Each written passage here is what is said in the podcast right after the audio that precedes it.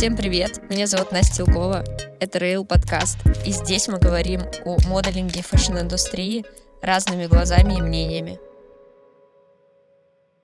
Дорогие друзья, всем привет! Это наш первый выпуск. Я на самом деле ему очень рада и счастлива, потому что готовился он очень долго. Сегодня мы поговорим с основателем одного из самых крупных модельных агентств России, V-Project Models, Вероникой Седловой.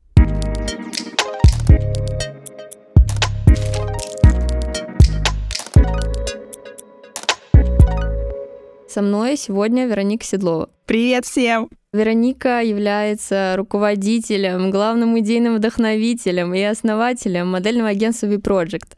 Вероника, очень рада тебя видеть, тем более, что это происходит не так часто, как хотелось бы. Сегодня мы поговорим вообще о твоей деятельности, о модельном бизнесе в России, в Европе, как это развивается, в чем отличие. Вообще узнаем тебя получше, да, потому что в основном, как то руководитель модельных агентств, на самом деле очень скрытые чуть люди, и мало кого мы знаем прям, ну, лично. И даже часто, когда я встречаюсь с моделями, все очень хотят с тобой познакомиться, потому что, ну, это очень важно, когда, да, модель находится в агентстве, ей важно, там, я не знаю, с кем она переписывается, кто ее продвигает, о ком вообще идет речь. И сегодня как раз-таки я хочу немножечко тебя познакомить э, с аудиторией, аудиторию познакомить с тобой. Расскажи, пожалуйста, вообще, как ты пришла в модельный бизнес, с чего все началось и почему выбрала именно эту деятельность? В модельный бизнес я пришла с рекомендации одного предпринимателя, а, с которым я работала как переводчик и юрист. А когда-то я работала юристом и хотела стать очень хорошим юристом. Закончила Пермский государственный университет с красным дипломом. И по прошествии времени вот эта рекомендация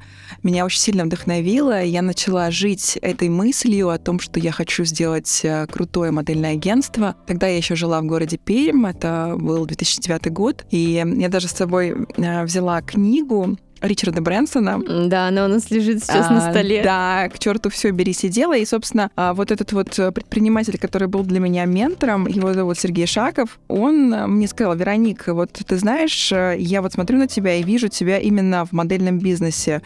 Тебе вот э, было бы это интересно? И а, в какой-то момент все переключилось в моей голове. Я помню эту минуту и секунду, когда я находилась у него в кабинете, а такая девочка, которая еще мало что понимает, знает и боится всего. И я подумала, да, это круто. Ведь когда-то я постоянно покупала себе а, журналы Vogue, Harper's Bazaar, и даже сохранила сейчас старые издания, а, потому что очень любила смотреть эм, эти красивые красивые картинки, рассматривать модели. А вообще в городе Пермь у меня в квартире а, был плакат Синди Крауфорд, и папа мне всегда говорил, что вот она красота, да, истинная женственность, которая воплощается в Синди. Я нашла работу юристом, переехала в Москву в 2011 году. И в 2012 я уже оказалась в Вене а, в агентстве Look Models International, работая букером. Вероника, скажи, пожалуйста, а вообще э, у самой когда-то были мысли стать моделью? Отправляла ли анкетку? Анкетку. Ты знаешь, очень хотела стать моделью в детстве. Я была высокой, меня называли селедкой. Ой, здравствуйте, добро пожаловать. Меня еще швабры называли, все нормально. Было очень обидно. Ты знаешь, я ездила как-то раз в пионерский лагерь э, «Дружба». Там мы были в первом отряде, хотя по возрасту, по-моему, я должна была быть э, во втором, но ребята, многие смотрели на меня и, в общем, говорили, что я очень худая, что я шпала. Угу. И, конечно, выделялась на общем фоне. К сожалению, не было рядом человека, который бы сказал, все хорошо, каждый человек уникален. И начались комплексы, я начала сутулиться. И вот, собственно, у меня были походы э, в модельные школы. А родители, видимо, подумали, что как бы такой вариант все-таки править осанку. Я даже участвовала... Ну, как бы навыки какие-то такие Навыки получить, да? да, но они всегда говорили мне, что мне нужна серьезная профессия. Папа у меня юрист по образованию и практикующий юрист сейчас. И, конечно, я хотела все-таки, как он мне когда-то говорил, быть серьезным человеком, а с серьезной профессией. Хотя сейчас я понимаю, что модель — это тоже очень серьезная профессия, и как раз я несу в массы эту историю, mm-hmm. что не, нельзя недооценивать э, этот род деятельности, и быть моделью — это очень тяжело, если ты действительно ставишь высокие цели, не просто появиться на обложке журнала и, скажем так, нравиться всем вокруг. А если ставить какую-то более глубокую цель, э, такую как, например, э, заработать деньги, чтобы спасти кого-то, после, например, моделинга, зная всех в этой индустрии, стать, например, стилистом, визажистом или даже фотографом, как делают сейчас многие смышленые девушки, которые понимают уже, что, например, у них не так много работы, или они сами бы хотели дальше развиваться, и они уходят э, вот в эти области, при этом остаются в фэшне. Да, здорово. Слушай, ну вот ты начала там, в 2011-2012 году, по сути, самостоятельно уже развивать эту всю историю в России. Скажи, пожалуйста, вот сейчас у нас 2023 год, какое изменение произошло?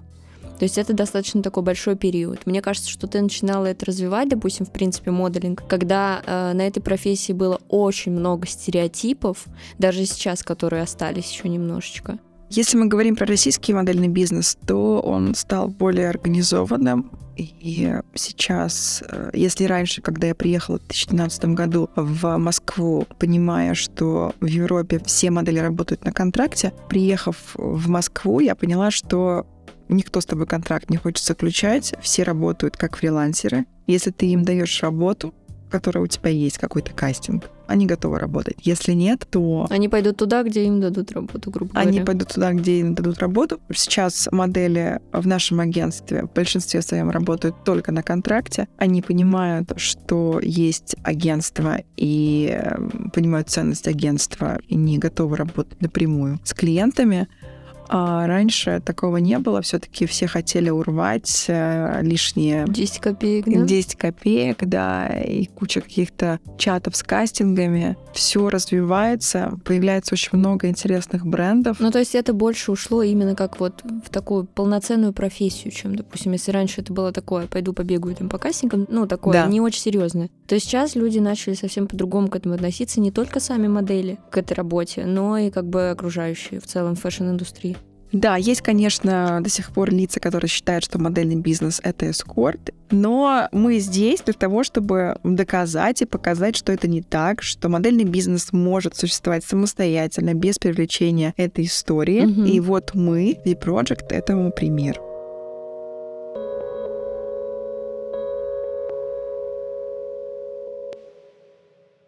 Вот ты рассказывала, что первые там модели, которые были, да, ты там просто обзванивал журнал и говорила, здравствуйте, вот я тут агент теперь, э, можете заблокировать, пожалуйста. Что это были за модели? Это Катя Родецкая, вот, мы с ней в очень хороших отношениях. Она сейчас немножко отошла от модельного бизнеса. А вот я, собственно, Катю, как сейчас помню, смогла продать на журнал Marie Claire, потом Космополитен. И вот Катя прям работала чуть ли не каждый день. При этом у нее уже был опыт, и она работала в другом агентстве. И мне удалось и обеспечить ей занятость ежедневно. Действительно, когда у тебя есть один человек, и ты являешься как бы персональным агентом этого человека, mm-hmm. конечно, шансов получить э, модели работу очень много. Поэтому сейчас многие модели ищут себе таких персональных агентов или бутиковые агентства. Угу. Да, маленькие. Что, такие, да. Маленькие, чтобы ими занимались. Они думают, что в них они не потеряются, и отчасти они правы.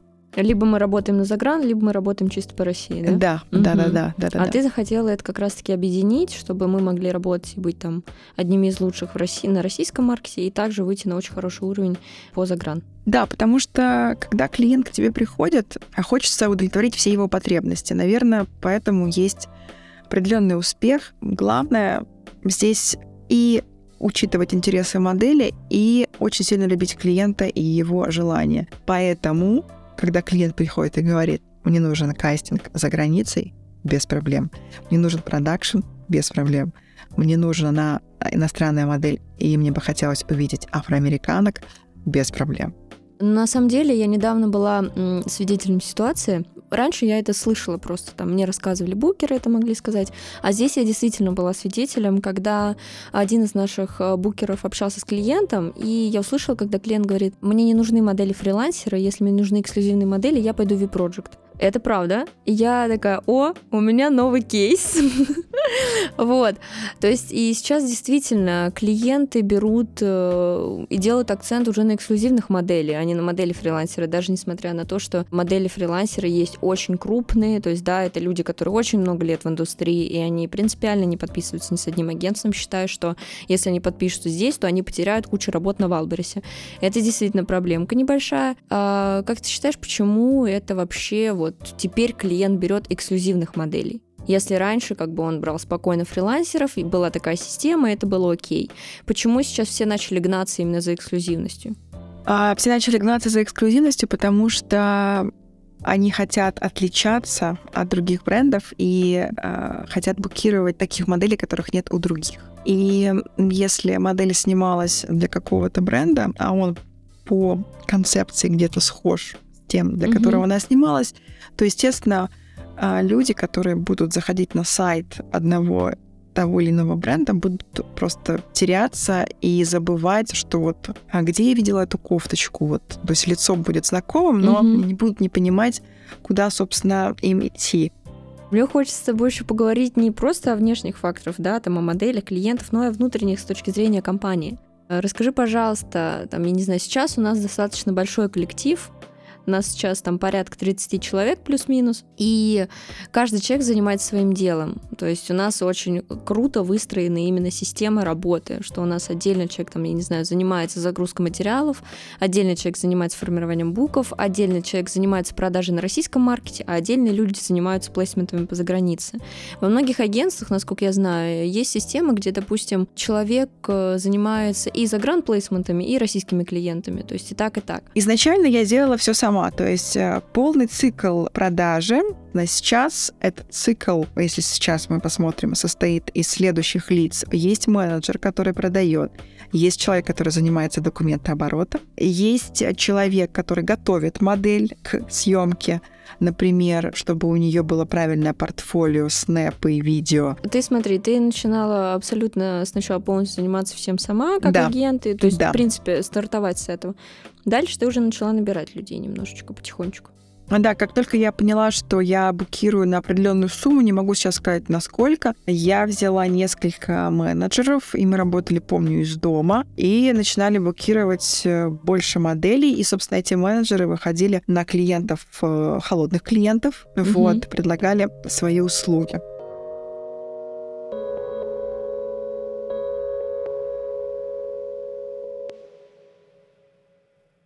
Ну, во-первых, вокруг образовательного проекта тоже в России есть некие стереотипы, потому что куча таких якобы псевдомодельных агентств, которые тебе пишут, здравствуйте, вот пройдите нашу модельную школу, пожалуйста, заплатите нам 2 миллиона рублей, и потом мы вас добавим там вот в пул, вы будете работать и все такое. Хотя по факту человек там приходит, платит деньги, и дальше никакой работы нет. И, соответственно, вокруг э, вот этого вот модельного обучения, да, очень много, ну, такого, что это не нужно. Почему ты решила запустить образовательный проект? Почему я решила запустить? Потому что я хочу показать, опять же, что э, образовательный проект может быть полезен, и это не фейк, и мы э, не просто продаем, а вы кому? Мы стараемся брать тех, кто действительно станет в будущем моделями. А если, например, человек потенциально не является моделью, и ей, наверное, не станет, мы на старте это говорим, но при этом люди все равно к нам приходят, потому что они хотят получить знания, которые могут применять а, в своей нормальной жизнедеятельности обычной, угу. не модельной угу. даже. Но мы же в академии учим не обучаем не только именно как быть моделью, да, грубо говоря, но там есть очень крутой курс, который мне, допустим, нравится, это именно про букера, потому что ничего подобного нету.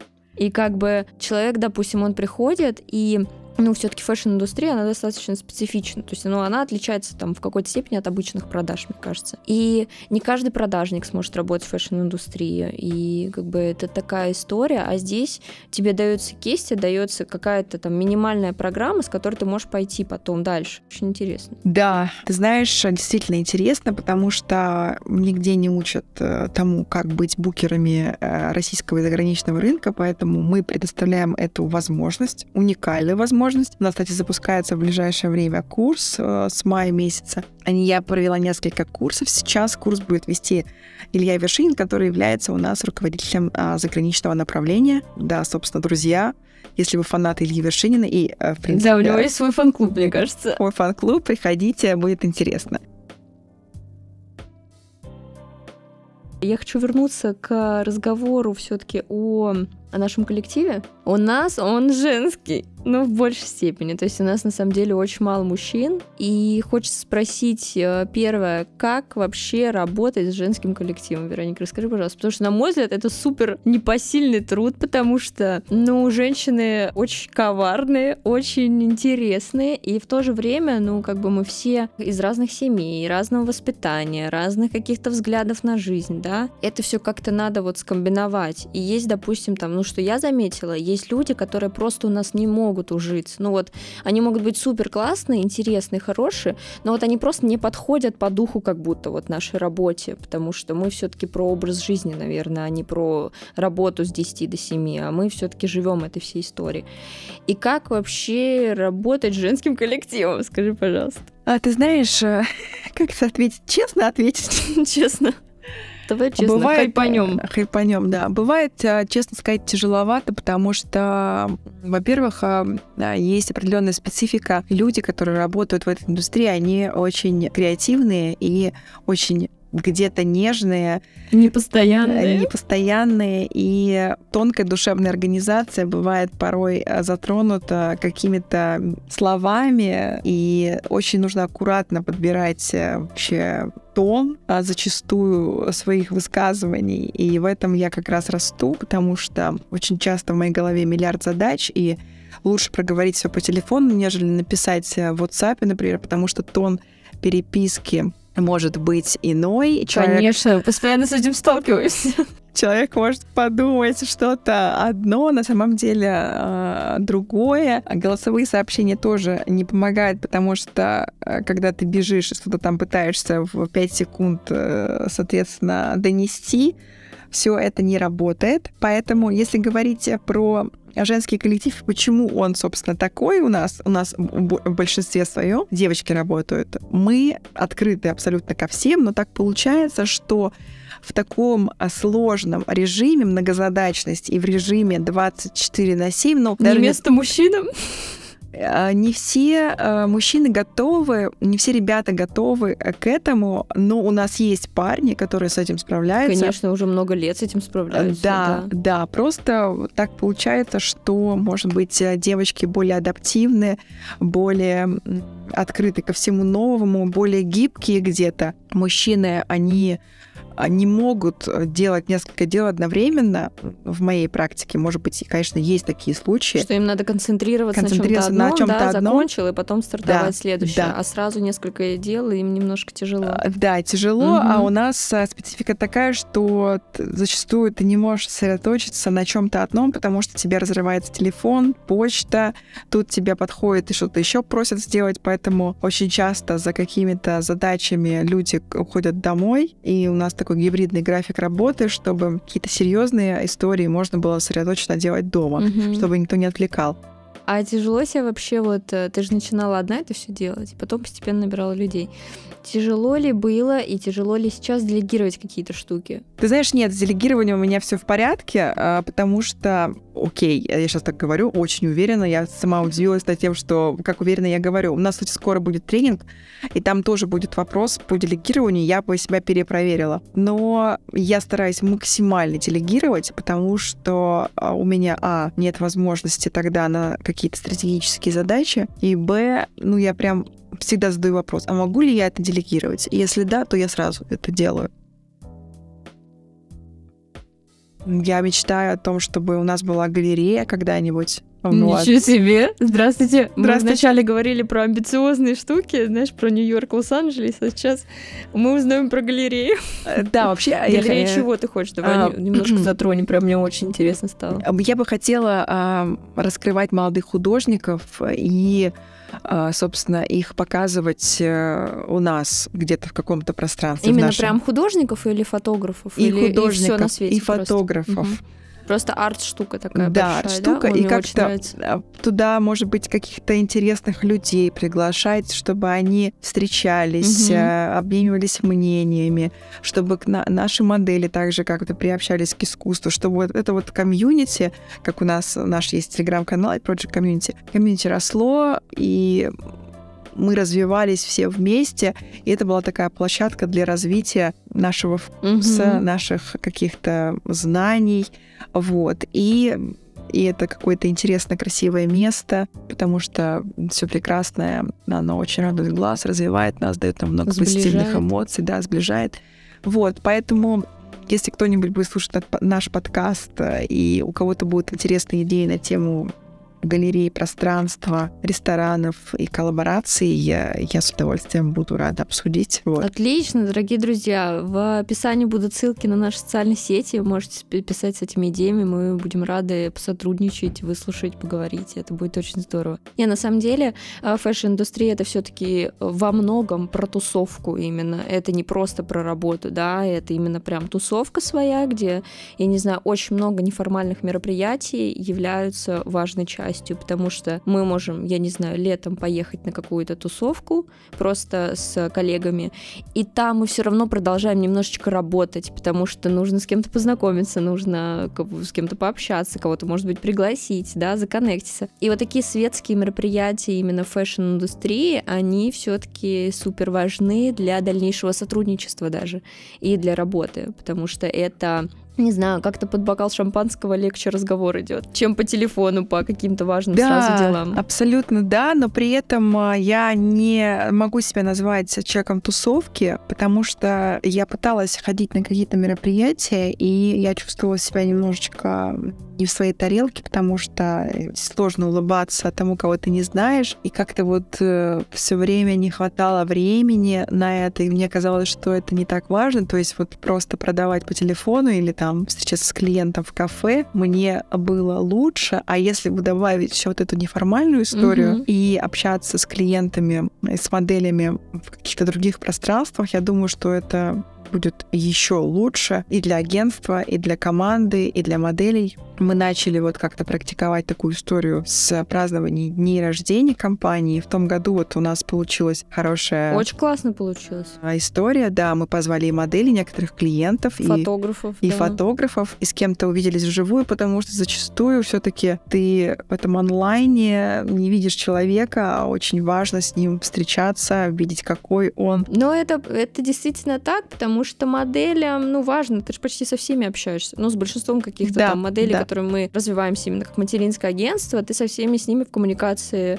И очень часто, ну, легче намного там какой-то неформальной обстановке пообщаться, больше узнать человека, потому что больше вызывает доверие этот человек тогда. Поэтому, чем вот эта вот закрытая какая-то ширма социальных сетей. Это все-таки прикольно, что мы у нас мы живем в веке, где мы можем общаться круглосуточно с любых концов мира. Это все здорово, супер.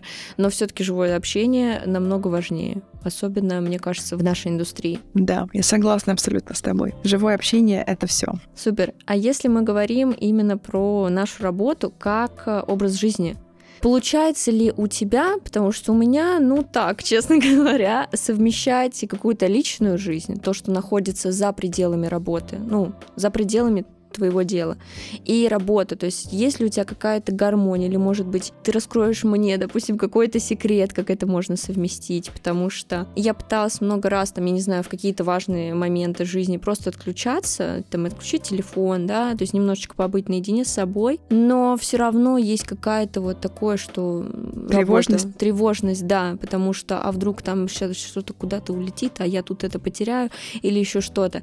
И вот этот баланс, я, конечно, пытаюсь его найти, ну, как бы, но я не так много работаю для того, чтобы пока его обрести. Возможно, у тебя есть какой-то секрет, как это сделать, или, может быть, у тебя нет секрета, и ты до сих пор этого не сделала. Вот расскажи, пожалуйста.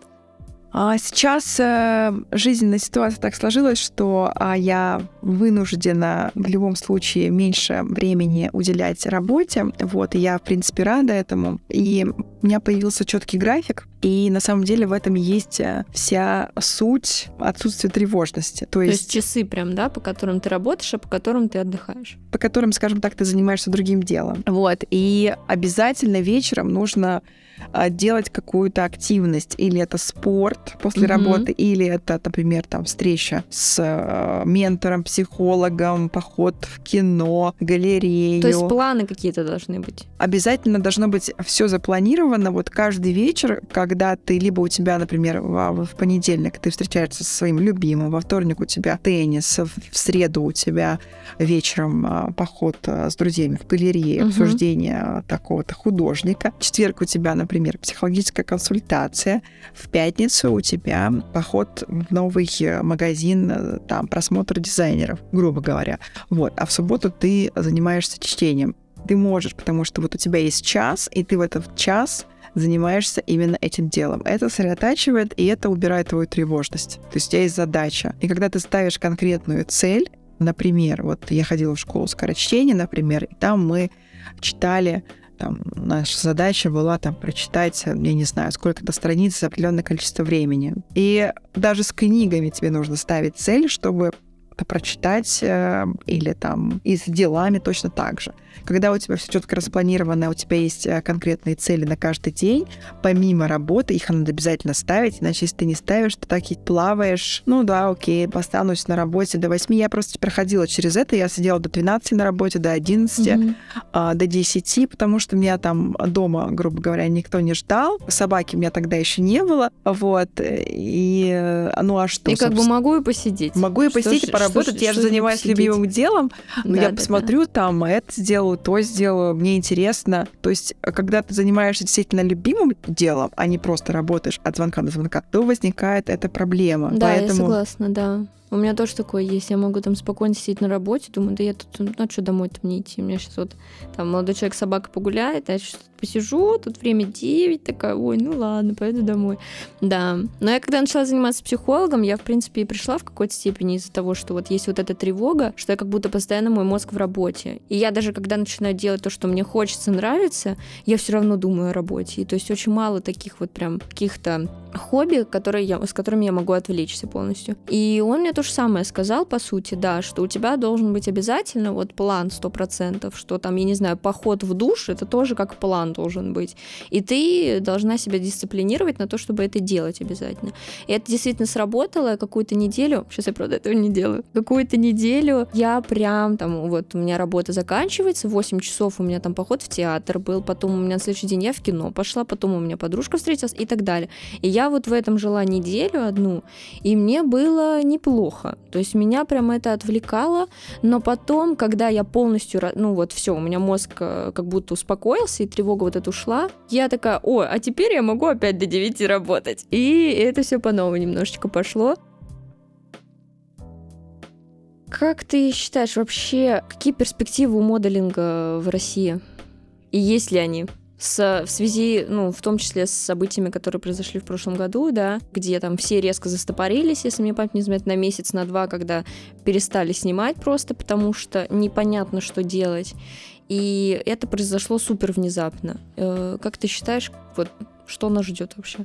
Она ждет, собственно, развития индустрии, потому что, на мой взгляд, сейчас как раз э, в связи с невозможностью приобретения европейских э, товаров российские бренды почувствовали свою нужность и важность. Ну, они так, наверное, кто-то чувствовал свою нужность и важность, их просто стало сейчас больше. Да, съемки увеличились даже у тех, которых были. То есть да, очень много начали. Да, много начали снимать. Э, и действительно, наши российские бренды молодцы, они развиваются, они ищут варианты. Ну и вообще, в принципе, русские люди, они в сложной ситуации, в критической, мобилизуются и как это... В генокоде где-то Да, заложено, где-то в генокоде да? заложено, что в сложных ситуациях мы просто еще лучше, мне кажется, начинаем работать. И действительно сейчас стало больше съемок, поэтому я думаю, что индустрия будет развиваться. А, я не уверена, что мы придем к тому, чтобы все-таки в ближайшее время а, модели заменят 3D-модели. Э, я на самом деле сама пыталась э, вот смотреть э, на вещи, и где-то на каких-то сайтах я находила манекенов, людей таких неживых все-таки. И я не могу все равно приобретать эти вещи, потому что мне важно вот посмотреть, как человек стоит, позирует, и там, может быть, если есть мини-видео, например. Ну, то есть из разряда ты живой человек, ты покупаешь одежду на живом человеке, и Да. ты хочешь ее видеть тоже на живом человеке. Да, да, на живого человека я хочу видеть. Более того, я раньше всегда смотрела только вещи в оффлайне. Это сейчас в связи с отсутствием времени я могу что-то заказать, но мне очень важно посмотреть, ощупать. Да, сейчас есть разные способы доставки, отсмотра, примерки и так далее. И действительно, когда ты на сайте смотришь на живого человека, становится мне приятнее. Поэтому я думаю, что будущее есть, светлое, я надеюсь. Я думаю, что в какой-то момент российские бренды все-таки, может быть, опять выйдут на иностранную арену. Вот, и мы еще будем радоваться за наших русских дизайнеров, какие они молодцы. А будет ли такая история, допустим, что Россия станет принимающей страной в моделинге? Ну, то есть спокойно мы можем, да, брать, допустим, в наше агентство модели на плейсмент в Россию и обеспечивать их работой. Я очень на это надеюсь, э, вот, потому что мне очень нравится привозить э, иностранных моделей, показывать им Россию, которая все-таки не только славится Красной площадью и водкой. Извините, конечно, но очень часто у иностранных моделей я слышала именно это. Поэтому Что, Красная площадь и водка, это все? Как же там медведь была, лайк, там медведь матрёшка. и медведь, да, и вот, собственно, медведь, холод, водка и Красная площадь. Фантастически. Поэтому будем показывать, надеюсь, что в какой-то момент все у нас снова заработает, и э, мы откроем наши границы для приема иностранных э, моделей с разных уголков мира.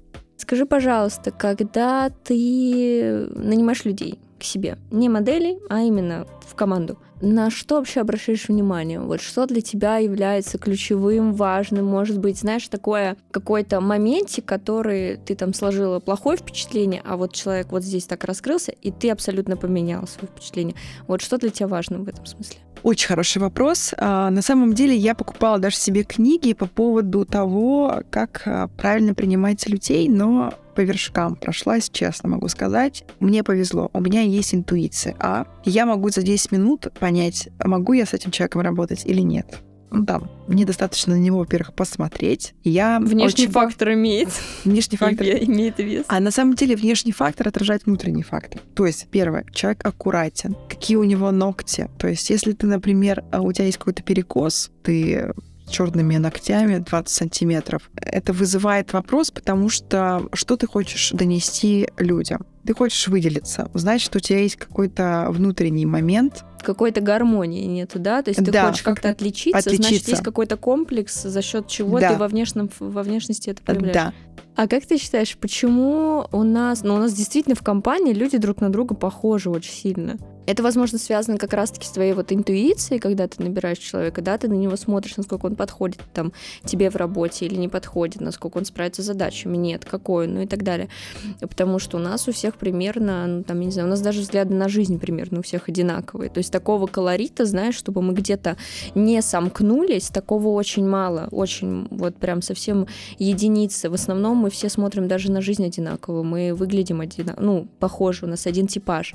Как ты считаешь, вот с чем это может быть связано? Да, это, наверное, связано с тем, что я подбираю людей. Ну, сейчас, кстати, есть лица, которые принимают решения без меня по подбору. И произошел как раз-таки колорит. И как раз у нас, да, появились, допустим, люди, которые, ну, не вписываются вот в то, что было раньше. Да. Просто там они могут как-то выделяться по внешности, просто по-другому выглядеть, да. И это начало привносить. Но вот, грубо говоря, когда там я приходила на работу, да, и там полгода назад, ну, люди, которые работают, мы все... У нас цвет волос одинаковый. Да, мне нравятся люди, которые ничего не делают с своими волосами натуральными. А все А, славяне русые почти, Славяне, русые, да. Я не знаю, ну то есть, честно сказать, а, естественно, я не выбираю людей из- по внешнему фактору. Нужно правильно меня понять. Просто так складывается, что люди, которые перфекционисты, любят свое дело и просто будут добивать до конца, чтобы все было как надо, они, наверное, не красят волосы в розовый цвет и не а, накладывают ногти 20 сантиметров черного цвета на себя. Наверное, как-то так это работает. Это один из э, таких критериев, наверное, принципов компании V-Project. Быть таким, какой ты есть, быть живым, развивающимся, интересным, целеустремленным, помогать людям. Любить себя и моду. Моду, да. О, да, и если, конечно же, человек немножечко придет в каком-то либо андеграунде, либо... Нет, он тоже иметь вкус, наверное, так, минимальный, базовый. Либо, если он понимает, что у него нет вкуса, то он просто одевает какие-то базовые вещи, наверное, так. Все-таки, если я скажу, что встречают по одежке, провожают по уму, ну вот я, собственно, так и делаю. Естественно, а, вначале я смотрю, и если я понимаю, что что-то мне не нравится внешне, я просто перепроверяю внутри. Если все-таки внутри хорошо, ага. то мы можем скорректировать внешние факторы. Это абсолютно бывает так, что такое было даже. Преображался человек, работая в компании V-Project, мне кажется. Преображаются люди. Я бы хотела, чтобы они преображались, работая в компании V-Project. Но мне кажется в целом, что ну, в модельной индустрии как-то работать, не имея вкуса самого вот личного, ну, это тяжело, потому что тебе нужно, я не знаю, формировать бук. Каждый человек в команде должен уметь формировать бук на экстренный случай. И если у тебя нет какого-то вкуса внутреннего, какой-то насмотренности, то это будет крайне тяжело, потому что объяснить, допустим, человеку, как делать бук, у которого есть какая-то базовая насмотренность, это там занимает 10 минут, а у человека, у которого этого нету, это может занять там, не не знаю, несколько дней, недели и так далее. И то он может не научиться это делать. Это важно, плюс мне кажется, что встречают по одежке нас же не только вот ты встречаешь по одежке человек, который приходит.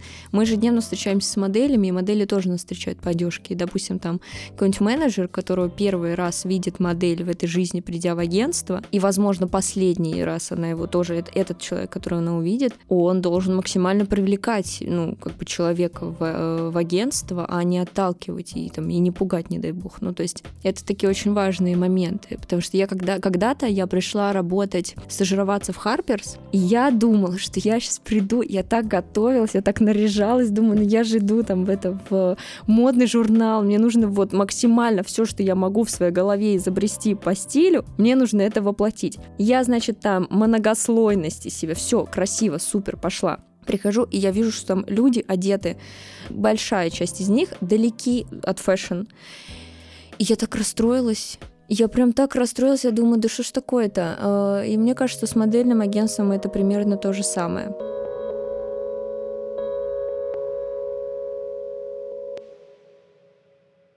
Вероника, теперь Блиц.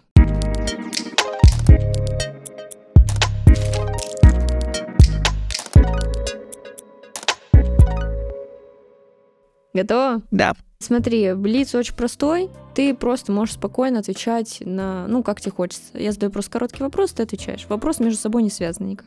Окей, если не фэшн-индустрия, то что? Я так понимаю уже, что юриспруденция, исходя из нашего разговора. Если не фэшн-индустрия, то менторство. Окей, модель или букер? Букер. IMG или Elite? Elite. Почему? IMG же, IMG. Просто есть своя история с IMG, с а. элитом.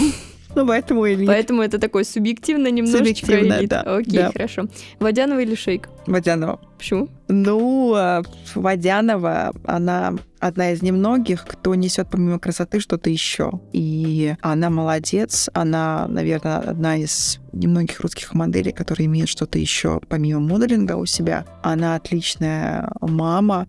Она живет сейчас не в России. Mm-hmm и ее все равно, я думаю, ценят во всем мире. Да. Поэтому она. Супер. Она занимается классным делом, она занимается благотворительностью. Да, вот. да, и она, как бы я с тобой согласна, она вот на, на моделинге как раз-таки, э, вот, ну, грубо говоря, раскрутилась, да, что ее узнал весь мир, и она вот эту модельную историю перевела на что-то, нечто более важное. А, любимая модель. Любая, вообще абсолютно любая. Любимая модель. Можно топ, можно наш пул, вообще, вот все что угодно. Ну, Синди Крауфорд и ее дочка, Кая Гербер. Mm-hmm. Окей. А, любимый дизайнер. Любимый дизайнер. А, мне нравится Изабель Магант. Какую одежду считаешь самой комфортной? Да, джинсы, джинсы такие клеш. Какой аксессуар ты считаешь вот самым важным в образе? Сумка, наверное, но это такое себе со сумки. И на самом деле, вот сейчас даже моя сумка, она не олицетворяет меня, потому что не будем показывать, э, с какой сумочкой я пришла, с рюкзачком точнее. Наверное, кольцо. Вот. У меня сейчас нет колец, но я, я обращаю на это очень внимание. У меня четыре. Да, и всегда думаю, что бы это значило. Кем хотел стать в детстве? Я хотела стать в детстве моделью, потом юристом, а, ну и потом, собственно, наверное, других а, желаний у меня не было. Окей, если бы встретила себя маленькую, что бы ты ей сказала? Да я знаю, что я скажу. Я скажу, а, иди ко мне, моя милая девочка, я тебя обниму. Сразу видно, человек занимался с психологом. Окей, Вероника, что такое мода? Я так отвечу. Мода — это то, что нравится большинству. Дорогие друзья, всем большое спасибо. Ссылочки на наши соцсети будет в описании. Увидимся, услышимся в следующих выпусках. Спасибо. Спасибо большое, Настя, за такую возможность. Спасибо.